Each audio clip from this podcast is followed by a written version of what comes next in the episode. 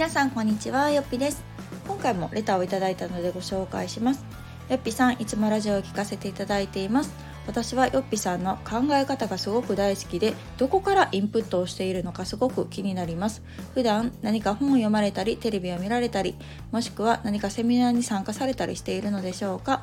よっぴさんのその考えの根源が知りたいです。よろしくお願いします。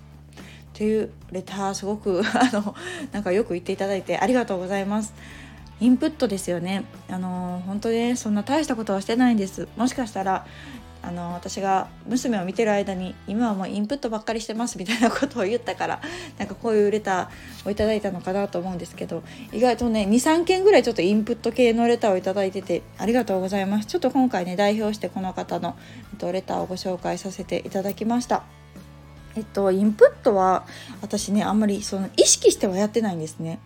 というのもあのー、確実ねインプットよりアウトプットの方が大事です。あのー、何か知りたい時特にこうもがいてる時っていうのはインプットに走りがちなんですねまさに私もそうで働き方に迷ってた時なんてもう何冊本読んだか分かんないですで あのテレビを見る時間ドラマを見る時間バラエティを見る時間さえもったいないと思ってたしなんかもうね時間がないとにかくある時間は全てその、うん、インプットに使うみたいな時期がありましたね。なのでもう同じような本読んでね何個も 何冊も読んでどれも大体似たようなことが書いてるんですよね。であなるほどなるほどとか思ってまた次の本読むみたいな なんかインプット、うん、インプットデブとか言われますよね。そうそうあの知識ばっかりね頭に入れちゃって行動に伴ってないっていうような状態なんですけどでもあの確実にアウトプットの方が大事です。で、まあ、それを前提とした上で私がこの娘が生まれてからねあの家でできることっていうのがやっぱりインプットだったんです。っていうのもインプットがしたかったというよりもアウトプットできるだけのその時間とか余裕がなかったんですね。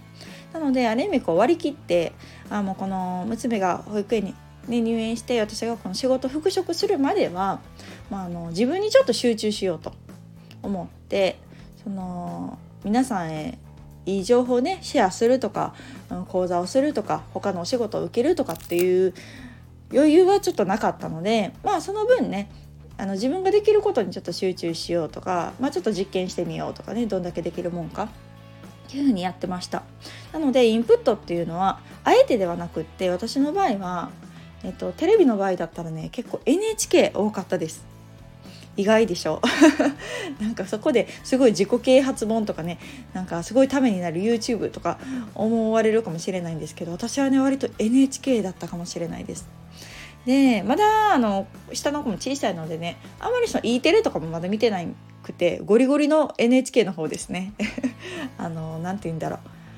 朝一とかやってるやつ。わかります？私ね朝ドラが大好きで毎朝見てるんですね。で朝ドラ見て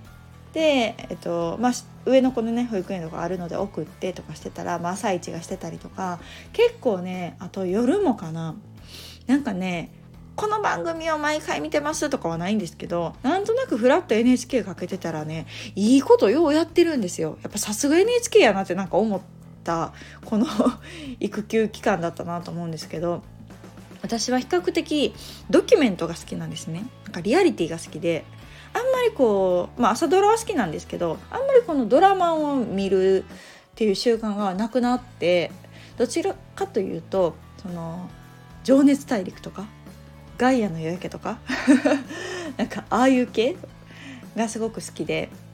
特にこう何て言うんだろう。苦楽をこうすごく乗り越えてあのゼロから這い上がってきました人の人生みたいなのを見るのがすごく大好きでですね。なんかそういうのを見るとあのそういう方々の言葉ってねすごくこう芯をついてることが多いしなんか熱いものがあって共感できるものもあってそこであなんかああこういうふうに物事って考えていくとこういうふうに進んでいくんかとか、まあ、あの世の中にもこういう人がいるんかとか全然年齢とか業種とか生き方とかもバラバラでなんか普段こう絶対合わんであろうような人、うん、を特集されてたりとかするとなんかそういうところから結構、うん、考え方っていうのはインプットしてるかもしれないですね。ただそこでこう得たことを結局こう、まあ、後にねアウトプットしたりとか自分の中で置き換えるっていう時には自分の経験っていうのはすごく必要だなと思います。なのでこう自分自身に経験がない時昔なんて本当私も無難な人生だったので なんかそういう安定みたいなばっかり考えて生きてたからなんかこう無難な時ってねいくらこう周りのそういうドキュメンタリー的なものを見てもなんかあんまり響かなかったりとかああそうなんやすごいなって思って終わりとか。でなんかこう自分の中で咀嚼ができてなかったんですけどでも自分自身の経験があること挫折経験だったりとか、うん、成功体験があったりとかなんかそういうのがあることによってより深くこう共感するしあ自分事として考えれたりとかそこでまた新たな考えが生まれたりしたんですね。なのでうーんまあインプットをどうしてるかっていうと結局そのインプットの手法っていうのは割とそういう NHK だったりとかしたんですけどなんかまあそこが大事っていうよりもそれを得て自分の中でどう咀嚼するかっていう方が結構大事な部分かなっていうふうには思っています。うん、なのである意味人との出会いですよね、まあ、テレビとかそういうメディアを通じて人と出会ってやっぱり自分だけの価値観で生きるっていうのは、まあ、最終的にはね判断する分にはすごく大事なんだけれどもどうしてもこう凝り固まってきちゃう時期とかもあると思うので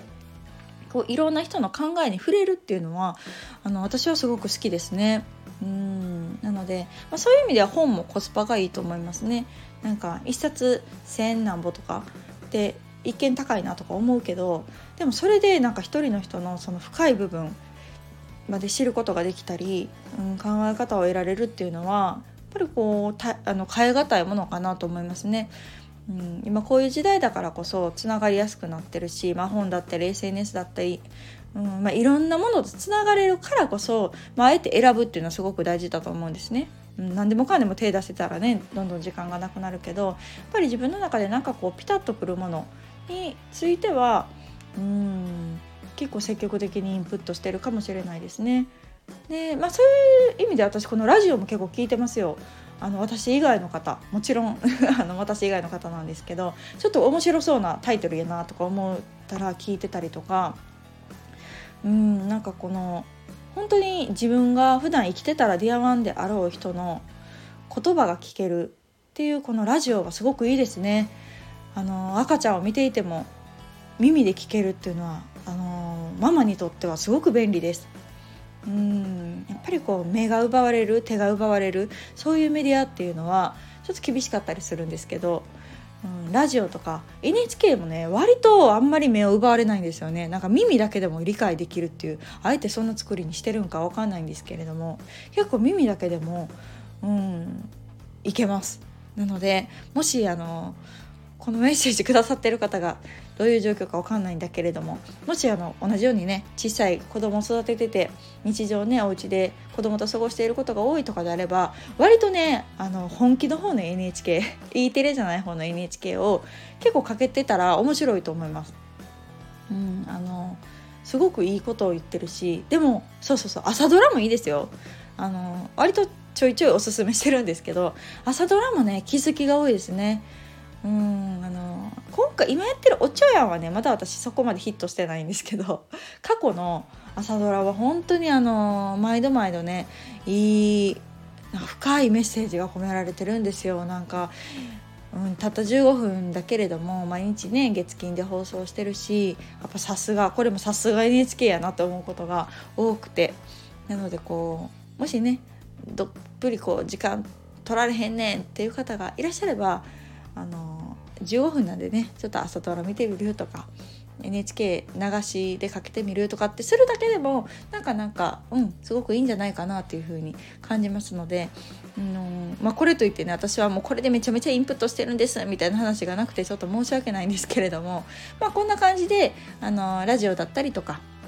っていうのも十分ねあのすごく自分にとってはいいインプットになるんじゃないかなと思いますので是非こういうところで得たインプットをね自分の中でいろんな解釈をして次は誰かに伝えたりとかアウトプット発信していくっていう作業をするのもあの一つ大きな大事なポイントなんじゃないかなと思いますので是非ご興味があればやってみてください。こんな感じでよろしいでしょうか。また何かあの私の気になることとか聞きたいこととかこれどうなってんのみたいなことがあればレターいただけると嬉しいです。皆さんいつも聞いていただいてありがとうございます。ではまた次回の放送をお楽しみに。さよなら。